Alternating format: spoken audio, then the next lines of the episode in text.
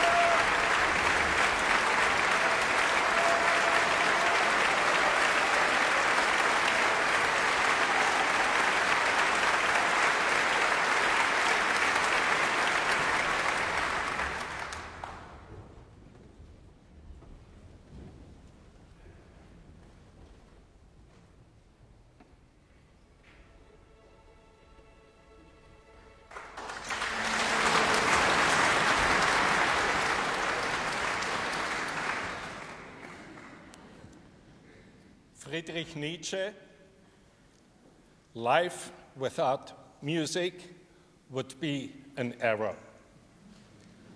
Every year, the Vienna Philharmonic gives hope and reason to the world with this, this concert. With great optimism, the Wiener Philharmoniker and ich wünschen Ihnen Musik Neujahr!